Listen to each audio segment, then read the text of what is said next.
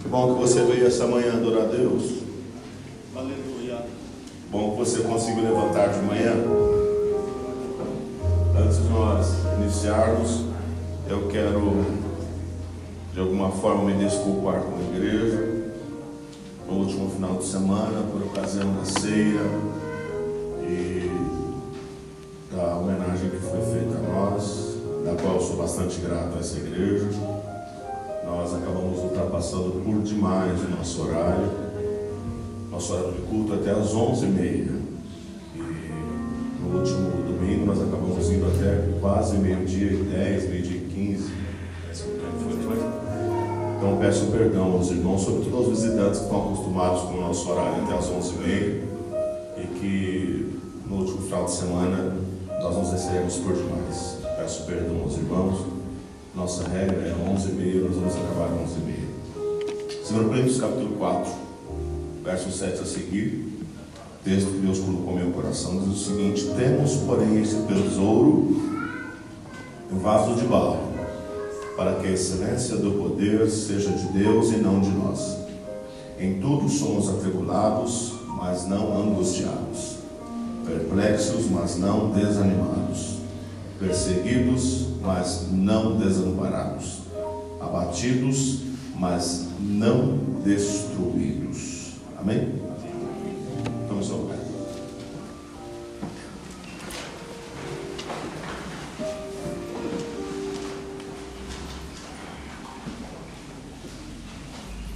Veja, irmãos.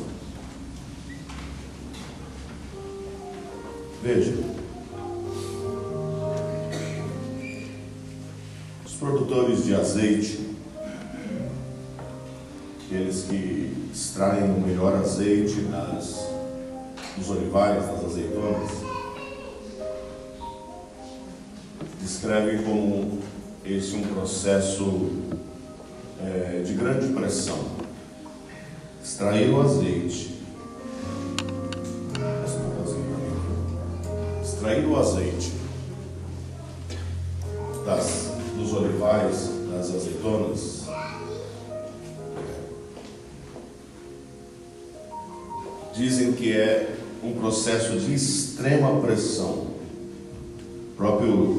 Getsemane, onde o Senhor Jesus foi em oração, é descrito como um lugar da prensa do azeite, dos olivais. Eu estou dizendo isso porque porque para extrair o azeite, a pressão que é exercida na prensa, ela é muito grande. E muitas vezes nós acabamos olhando a nossa vida como esse processo.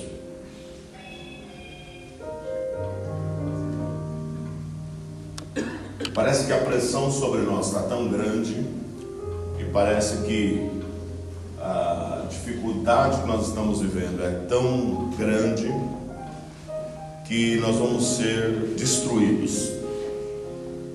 A ideia de quem extrai o azeite não é destruição, aniquilação. A ideia de quem extrai o azeite é extrair o melhor azeite. Mas esse processo exige bastante pressão, moagem, triturar, pressionar de forma muito, muito grande.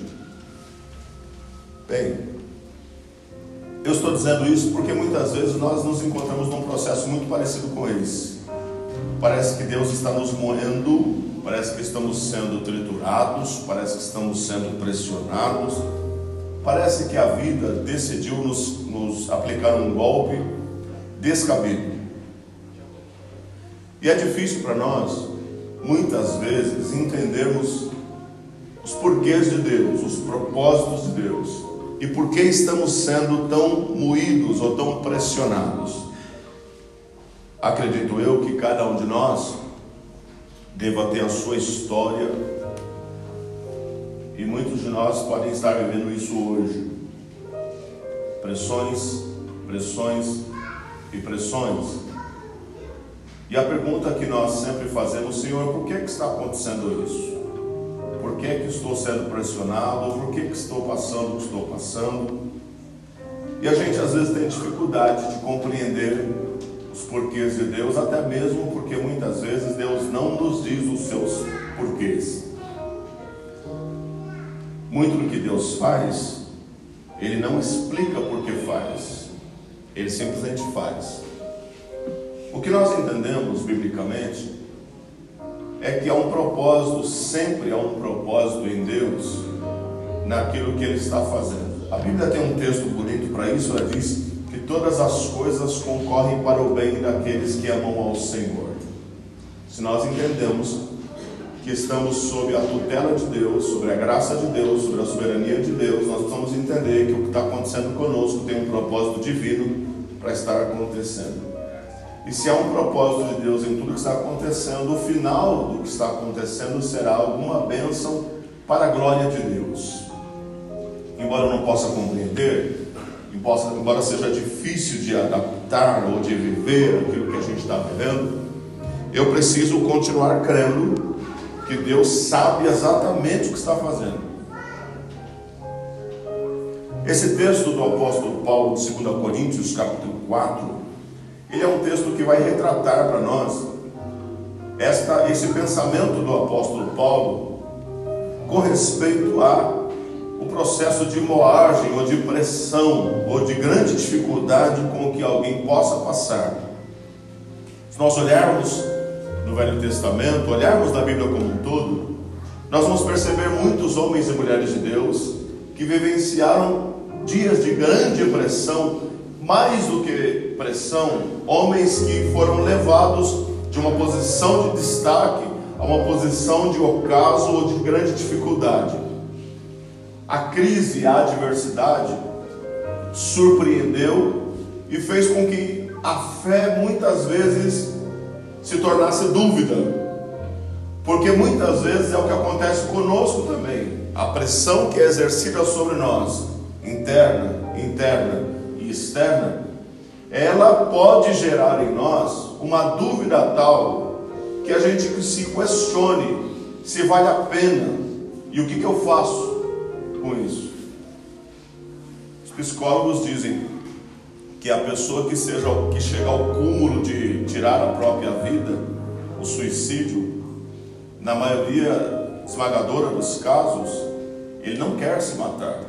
Ele quer se ver livre de uma dor tão angustiante que ele não sabe como resolvê-la, não sabe como lidar com ela. E às vezes ele chega ao absurdo de desistir da própria vida. Nós olhamos, por exemplo, para homens de Deus como Moisés, que de um grande príncipe do Egito, ele foi, num momento de grande eh, pressão, levado para um deserto e se tornou pastor de ovelhas da grande, de uma grande posição a uma posição muito pequena para aqueles dias.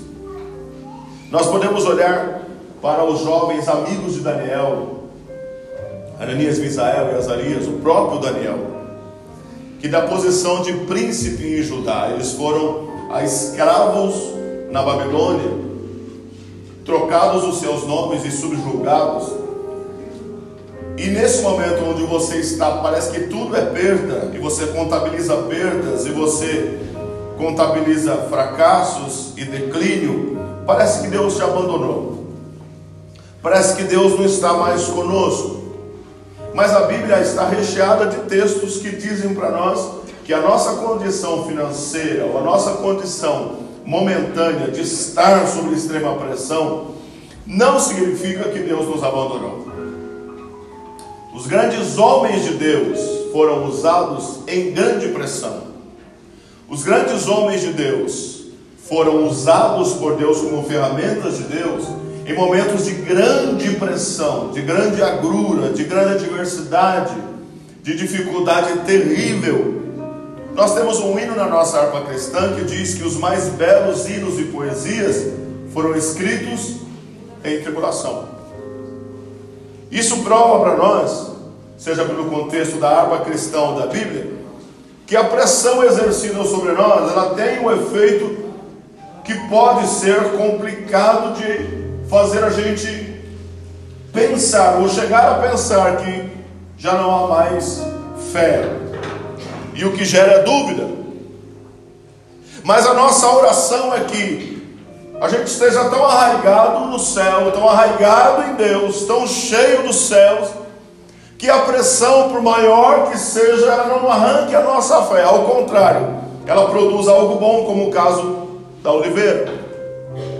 A pressão, processo da pressão na oliveira, os, os produtores de azeite vão dizer que a ideia é separar o sólido do líquido na primeira pressão, caroço, bagaço daquilo que é puro, e numa segunda pressão ainda maior, fazer extrair o melhor azeite, o extra virgem da polpa.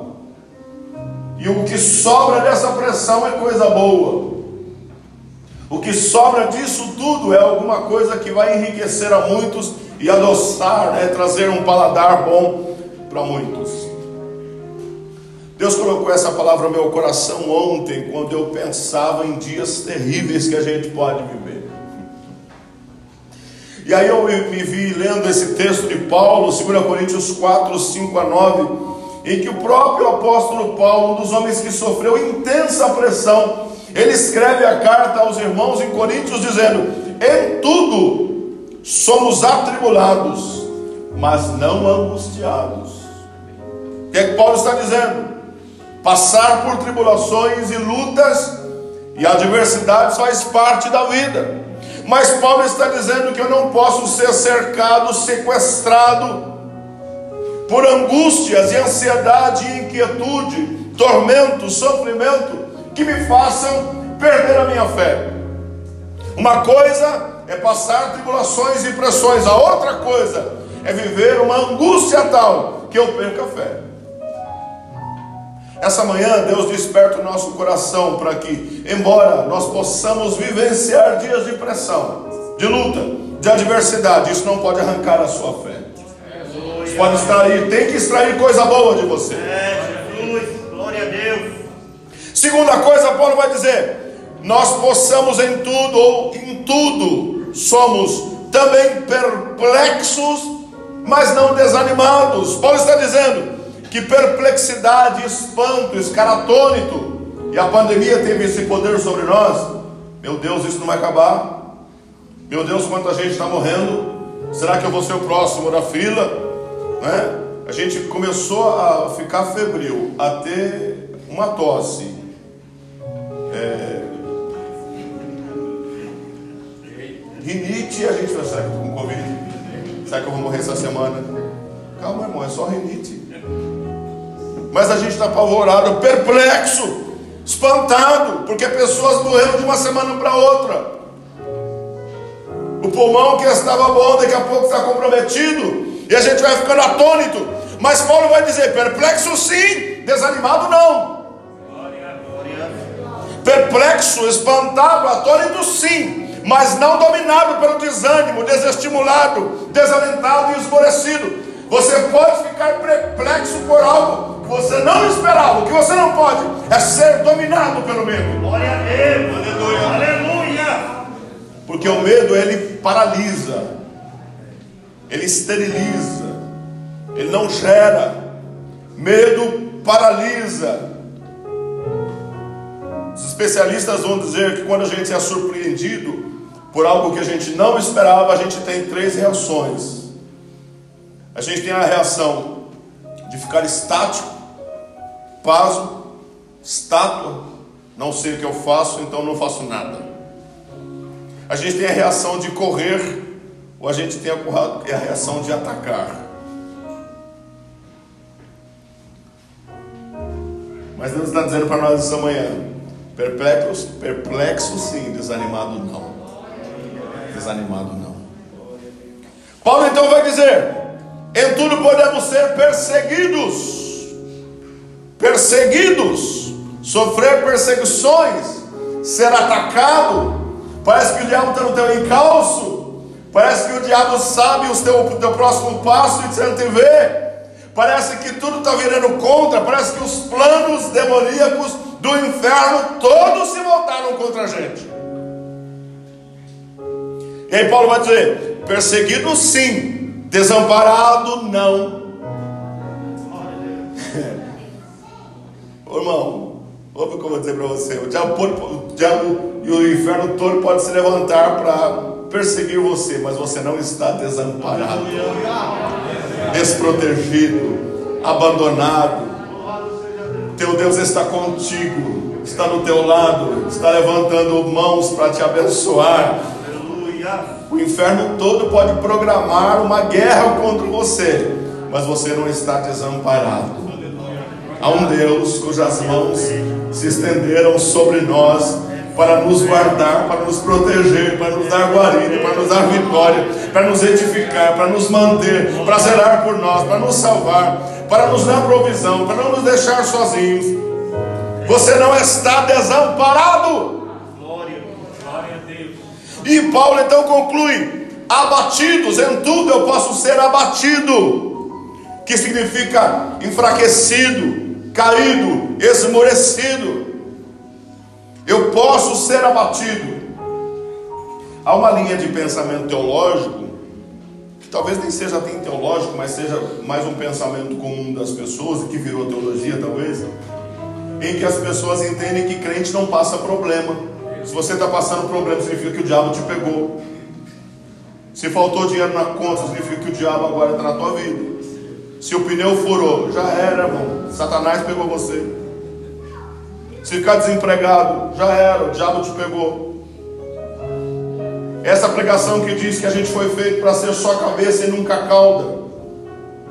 Que entende que você só é de Deus se você for o dono da empresa. Se você for faxineiro, você está no divino inferno. Você está ferrado. Essa pregação que entende que você, se tiver com um carro zero do ano, Deus é contigo. Mas se andar de fusquinha, você está lascado.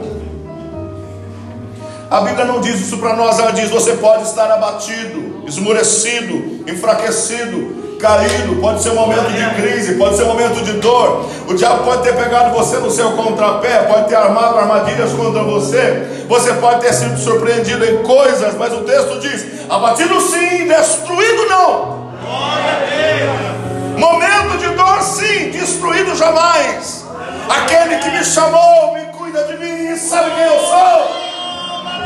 Aquele que escreveu o seu nome no livro da vida, ele pode permitir laços, fraquezas, mas ele nunca vai me entregar nas mãos do meu inimigo.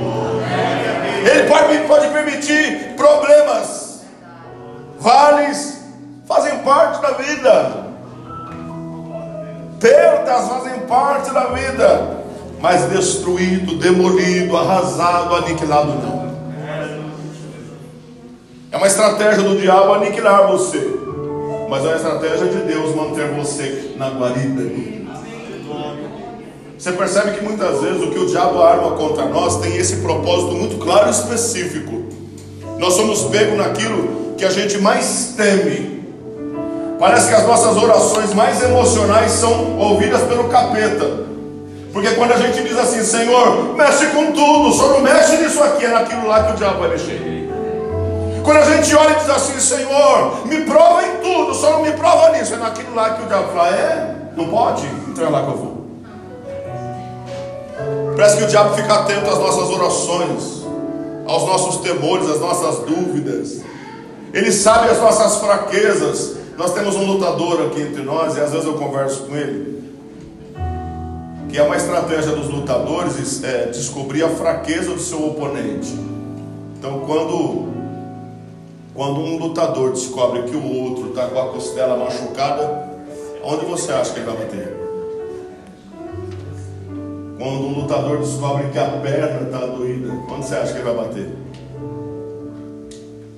O diabo é sagaz, ele não brinca em serviço, ele é cruel, e ele vai mirar nas nossas fraquezas para nos destruir. É a estratégia do diabo: aniquilar, destruir detonar, demolir, acabar, arrasar. É estratégia do diabo. Mas a de Deus é diferente: é amparar, é proteger, é guarir, é prover, é dar segurança. Ele pode mirar com o objetivo de destruir a sua casa, e eu quero aqui profetizar com a autoridade que Deus me dá nesse altar sobre a tua vida. O diabo mirou na tua casa para destruí-la, Mas Deus diz a minha boca essa manhã: Deus está guardando, Deus está guardando, Deus está guardando, Deus está guardando. Já virou na sua fé para aniquilar a tua fé. Parece que a prova veio para destruir você. Mas o teu Deus te trouxe essa manhã para dizer: deixa ele tentar. Quem te chamou é mais forte. O valente está na casa. Aquele que pode todas as coisas, que guarda, que faz o melhor para você estar na tua vida. Confia no Senhor, teu Deus. Agora veja, se por um lado há, um, há uma estratégia do diabo para nos aniquilar e a de Deus para nos guardar, para nos proteger, eu queria lembrar você que é muito importante que você se lembre que a tribulação faz parte de uma estratégia de Deus também. Tribulação não está só nas mãos do diabo. É importante que você se lembre que é uma diferença gigantesca entre lutas e provas. Provas são permissões de Deus para que você seja aprovado em algo que você ainda não é autossuficiente. Provas são coisas em que você vai ser submetido, mas tem intenção de Deus em melhorar você, aprovar você, enriquecer você. Lutas, no sentido mais literal, significa que o diabo mirou em você para te destruir. E quando tem um, teólogo que eu gosto muito que diz o seguinte: que um dos talentos, dos dons que a igreja mais precisa, não é os pastores, a igreja mais precisa, é discernimento de espírito. Porque discernimento de espírito, ele mostra quando é o diabo agindo e quando é Deus agindo. Discernimento de espírito é Deus em você te dando lucidez para saber: é o diabo? Não, é Deus. Não, não é Deus, isso aqui é diabo. Isso aqui é carne, não, isso aqui é graça.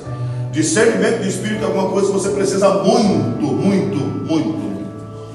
E que a gente só alcança com intimidade com Deus, com graça com Deus, em busca, em, em, em, em sobriedade, em leitura da palavra. Discernimento é alguma coisa que a igreja precisa por demais. Lutas são quando o diabo mira em você para destruir você, quando você percebe claramente que o diabo entrou e ele tem o objetivo de arrasar. É nessa hora que você tem que se levantar como profeta de Deus. É nessa hora que você tem que se posicionar como homem e mulher de Deus. É nessa hora que você tem que colocar-se de joelhos, cair de joelhos, estender as mãos, repreender toda a astúcia do diabo, iniciar uma estratégia espiritual, porque já diz Paulo em Efésios que coisas espirituais não se vencem com ferramentas carnais. Paulo diz que a nossa estratégia é lutar contra o diabo não contra as pessoas. Há uma estratégia de Deus embutida na tribulação. Tribulação faz parte da estratégia de Deus. Tribulação é um termo bíblico que significa pressão, ser pressionado. E eu queria guiar você para alguns textos rápidos aqui, porque o nosso tempo é diminuto, para dizer para você o que a Bíblia diz sobre tribulação e o que ela pode gerar como estratégia de Deus. Olha o que o texto diz em Romanos capítulo 5, verso 3, se você quiser acompanhar. Nos gloriamos nas tribulações. Paulo está dizendo: Eu estou gloriado, estou feliz com isso. É bom. Será que você tem coragem de dizer isso? Que bom que a luta chegou. Que legal, estou feliz que o negócio apertou para meu lado. Puxa, que bênção! é o que pode, pastor Luiz, falando. Estou feliz, porque Deus decidiu me provar. É o Paulo está dizendo. Nós nos gloriamos nas tribulações, nas pressões, nas adversidades. Mas ele não está dizendo que ele gosta de luta, porque tem uns crentes doidos, irmão, que só gosta de apanhar. Tem uns crentes masoquistas que o negócio deles é tomar pancada na cara. E quando ele não apanha, ou quando ele não está na luta, ou quando o negócio está na, na lona, ele fica até triste. Ah, eu queria tanto uma luta, não aparece. Tem crente que fica desejoso, irmão, tem uns dois meses que não tem luta. Será que ela não vai vir? Ele fica desejoso para a desgraça chegar. Parece que ele só está bem quando ele enfrenta uma desgraça. Mas lá Paulo está dizendo, ele está dizendo que ele é desejoso pelo que não presta. Paulo está dizendo o seguinte: Eu fico feliz com a tribulação, não é porque a tribulação chegou. Eu fico feliz com a tribulação, é porque ela está produzindo alguma coisa na minha vida. Enquanto Deus usa a estratégia de permitir o vale, Ele produz em mim paciência. Glória a Deus. Paulo está dizendo: a luta que Deus permitiu que eu passe não está me matando, não está me mandando para fora, não está me sufocando, não está extraindo a minha fé, não está me subjugando, não estou duvidoso, não, tá, não, não, a tribulação que Deus permitiu que eu passe está gerando em mim paciência, e paciência é uma palavra grega que significa hipomone, que significa habilidade para suportar e transformar as situações adversas. Paciência não é morosidade, paciência nesse texto não é mornidão. Paciência significa que enquanto Deus está permitindo provas, Ele está gerando uma habilidade, mas uma habilidade tal, que agora eu estou ficando mais forte. O diabo achou que ia me matar, mas me fortaleceu. O diabo achou que ia me destruir, mas me fez mais gigante na fé. O diabo achou que ia acabar com a minha fé, mas eu estou mais firme do que a rocha. Glória a Deus. A estratégia do diabo era me sucumbir, mas eis aqui eu de novo. Glória a Deus. Aos teus pés estou, Senhor. Há lágrimas nos meus olhos ainda. Há um coração quebrantado ainda. O diabo achou que ia me destruir, mas eu estou de joelho, estou clamando, a graça está vindo e Deus está enchendo meu coração de coisas boas. Paciência não é esperar a morte chegar. Paciência nesse texto de Pomone no grego bíblico é habilidade para suportar e transformar o que não prestava em alguma coisa boa. Deixa eu profetizar sobre você. Você pode estender as suas mãos assim, assim, assim, assim. Deus vai te dar paciência. Deus vai te dar hipomone. Deus vai transformar essa luta que você está passando em coisas boas. Deus vai dar graça para você, para que esse momento que você está vivendo seja um momento de alavancagem. É luta agora, mas amanhã é vitória. É problema agora, mas é vitória amanhã. É destruição talvez, mas a coisa boa chegando. A vitória de Deus chegando na tua vida. Era Aleluia! Mesmo Paulo em Romanos 12, 12 vai dizer: sede pacientes na tribulação. O mesmo Paulo vai dizer: sede pacientes na tribulação. Tenha longanimidade, tenha tenacidade, tenha calma. Deus está trabalhando em você, através de você. É o que você precisa saber também. Anota na tábua do teu coração. O que Deus está fazendo, está fazendo em mim, para depois fazer através de mim. O que Deus está fazendo começa comigo. Deus não usa, Deus não usa para a sua glória pessoas que não se deixam ser tratáveis por Ele. Mas depois que Deus trabalha em mim, depois que Deus me prova, Deus vai me usar para abençoar a vida de alguém. Como é que eu sei disso? 2 Coríntios capítulo 1, verso 4, olha o que o texto sagrado diz. Nosso Deus nos consola em toda a nossa tribulação. Olha o que a tribulação está fazendo, gerando consolo. Deus está visitando você. Há uma coisa que é inescapável, você sabe, eu sei também. A luta faz a gente cair de joelho, né, Manoésia? A luta faz a gente cair de joelho. É só chegar uma lutazinha, né? Que a gente cai de joelho, a gente vai para a campanha, a gente faz jejum, a gente. Irmão, a luta tem essas coisas com a gente também. Ela derruba a gente aos pés do Senhor. E olha o que o texto diz. Ele nos consola em toda a nossa tribulação, para que também possamos consolar os que estiverem em alguma tribulação, com a consolação com que nós mesmos somos consolados por Deus.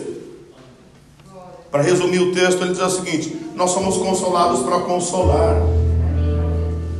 Deixa eu falar para você em tom profético. Deus vai visitar você, vai entrar nas tuas entranhas e trazer consolo para você no tempo da adversidade. Mas a intenção de Deus é que você agora se torne uma ferramenta apurada de Deus. Eu tenho descoberto isso na minha vida.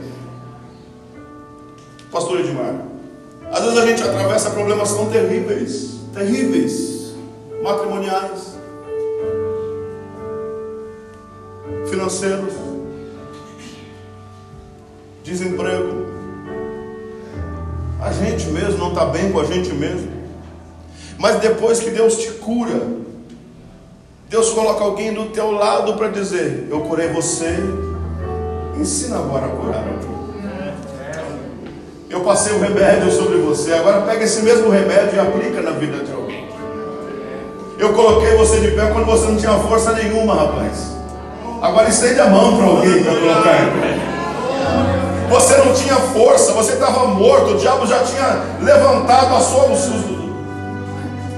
inferno todo contra você, a cova já estava aberta, mas eu fui lá e resgatei você quando você não era nada. Agora ajuda alguém a ficar de pé, rapaz. Há uma estratégia de Deus nisso. Consolados para consolar. A igreja do Jardim Amália, a igreja Assembleia de Deus, nós aqui estamos sendo testados e provados por Deus, e talvez passando por tribulações, mas o que Deus quer é fazer de você mestre nisso aí. Ferramenta apurada de Deus para isso aí. 2 Coríntios 4,17 vai dizer que essa leve e momentânea tribulação, o que está acontecendo conosco nesse momento, vai ter um eterno peso de glória. Deus vai dar para você graça, porque o que Deus quer, mais do que aprovar você, é te deixar pronto para o céu. A mira de Deus está lá em cima e não aqui embaixo. Romanos 8,35, o texto diz: Quem nos separará da tribulação? Paulo está dizendo o seguinte: a tribulação quer nos separar, mas há uma estratégia de Deus. A tribulação pode chegar, mas Deus vai promover unidade, Aleluia. comunhão, graça, vida. Irmão, estou sendo muito claro porque pode ser que o diabo pegou você nesse ponto. A tribulação chegou e está causando divisão. A tribulação chegou e está causando guerra. A tribulação chegou e está causando adversidades, rupturas. Mas Deus está dizendo: a minha estratégia não é que você se perca, é que você se una mais. Então, se a tribulação chegou e causou divisão, corra agora e abrace, volte, comungue, se una, se abrace, porque o que Deus quer com a tribulação, ou permitir a tribulação, não é a tua morte, mas a tua vida. E eu encerro esse texto e essa preleção com um dos textos maravilhosos do Velho Testamento que se encontra em Isaías 42, verso 3. Você puder abrir. Isaías 42, verso 3. Olha o que o Senhor diz na boca do profeta: A cana trilhada não quebrará, nem apagará o pavio que fumega.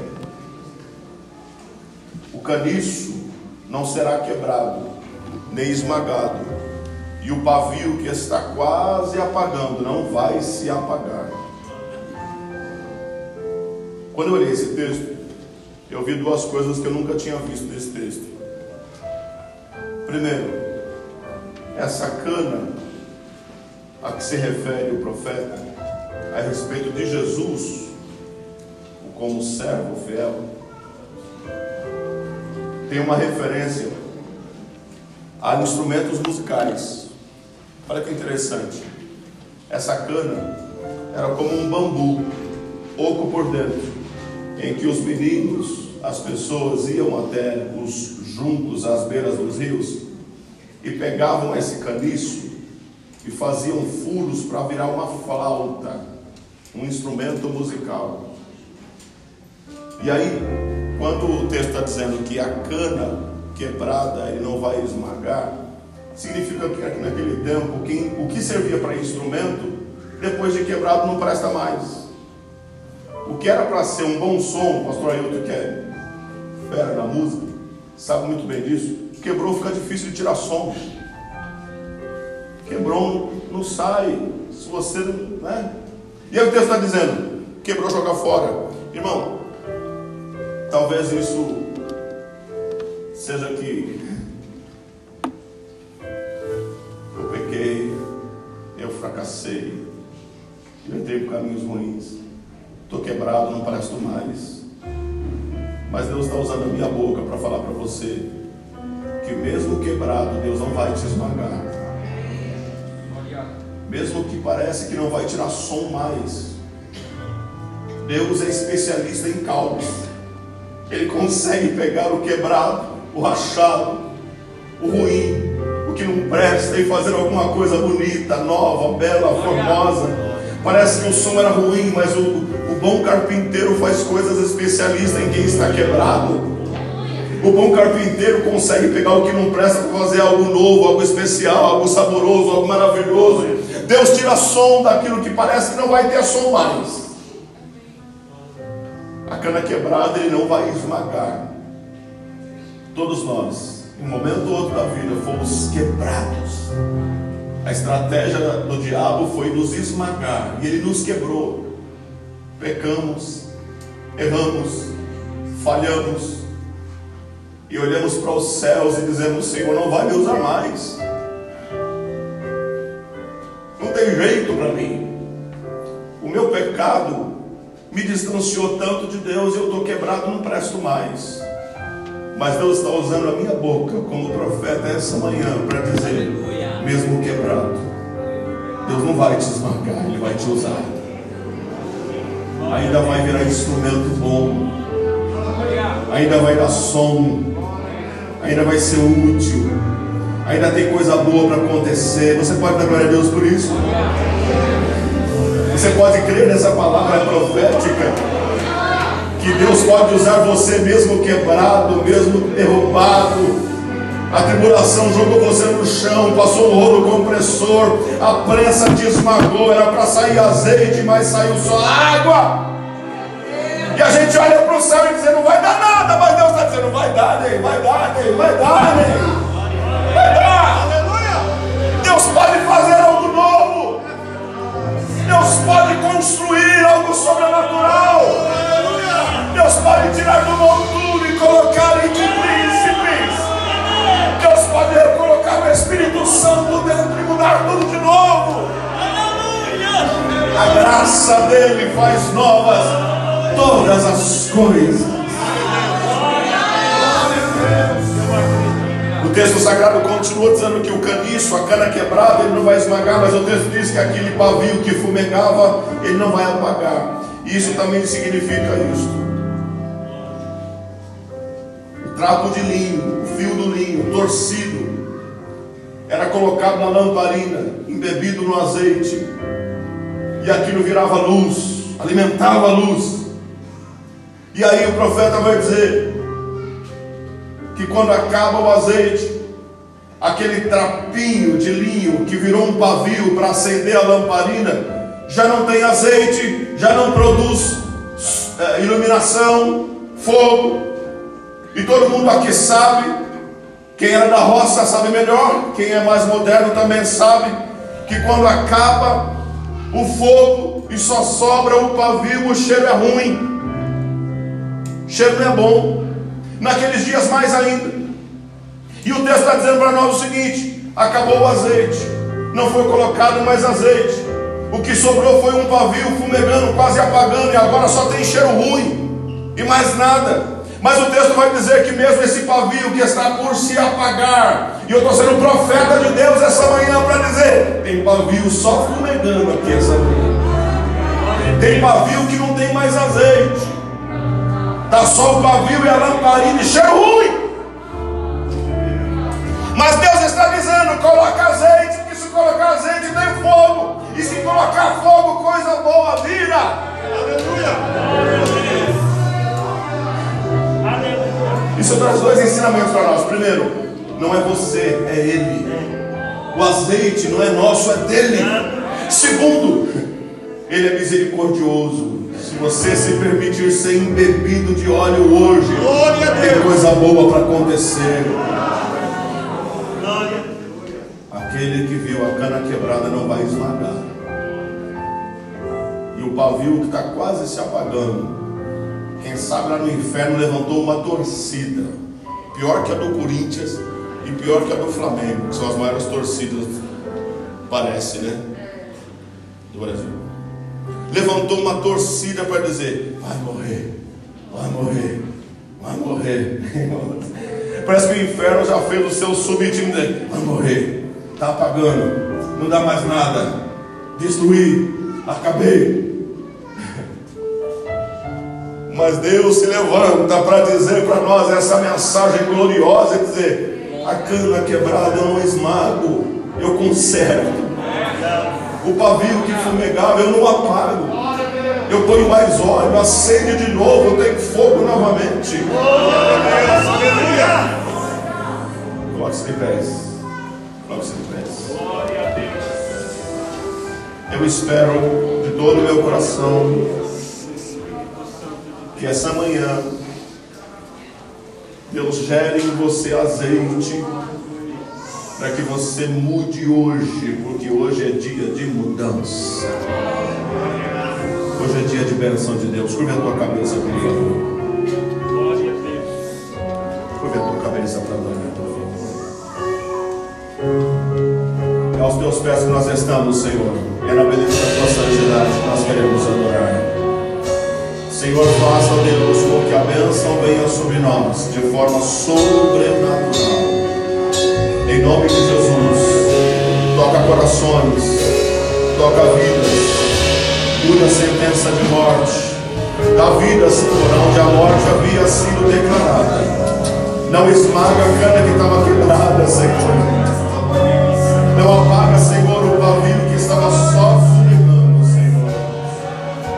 Nós precisamos de Ti, da Tua água, do Teu óleo.